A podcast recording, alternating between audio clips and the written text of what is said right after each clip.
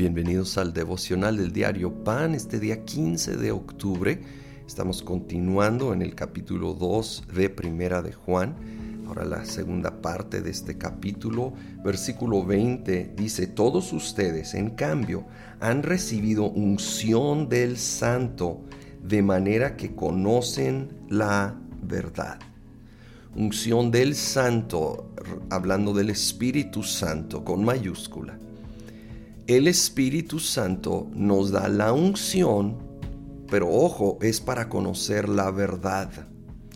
La manera que realmente entendemos la verdad de la palabra de Dios es dependiendo de la unción, la presencia del Espíritu Santo en nuestra vida. Él es el que nos da esta habilidad. Entonces debemos pedir su ayuda cada vez que leemos las escrituras.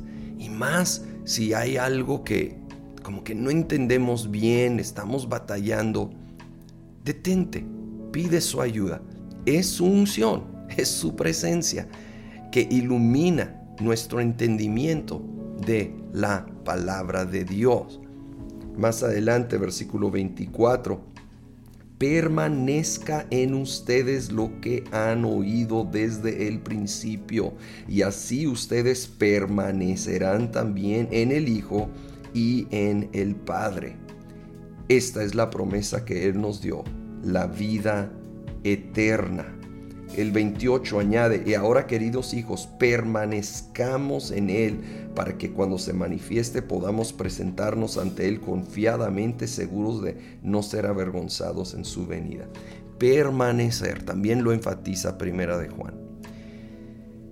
Mucho de la vida cristiana se trata de la permanencia, es simplemente persistir, permanecer en la verdad ya revelada de la Biblia y hay unos que siempre traen como que comezón de oír y quieren algo novedoso y muchas veces los mete en problemas. Permanece en la verdad. Y honestamente, el Espíritu Santo, la unción del Santo, como lo llama aquí, nos ayuda a siempre descubrir aplicaciones frescas a la misma verdad sin buscar novedades, ¿sí?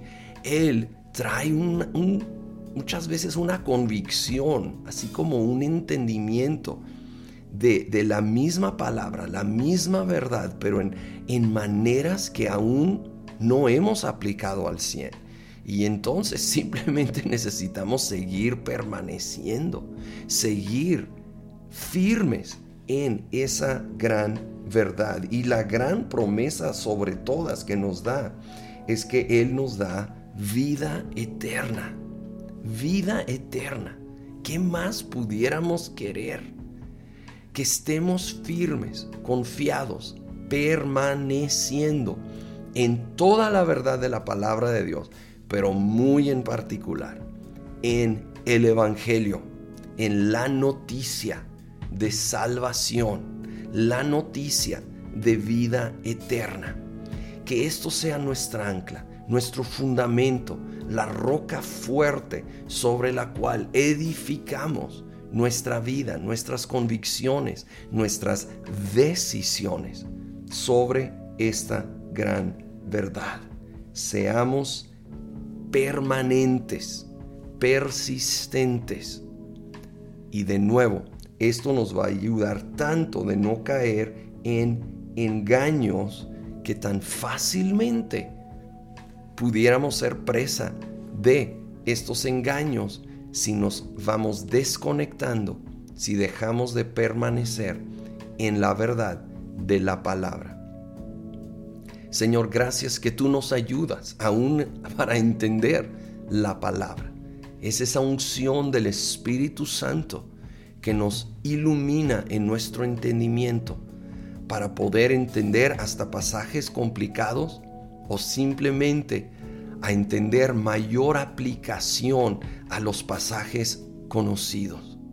Espíritu Santo, venimos pidiendo tu ayuda, tu ayuda en conocer tu palabra y luego a permanecer en la verdad de tu palabra, permanecer hasta ver la manifestación de esa verdad, permanecer en el tiempo de siembra hasta ver la cosecha. Lo pedimos todo en el nombre de Cristo Jesús. Amén.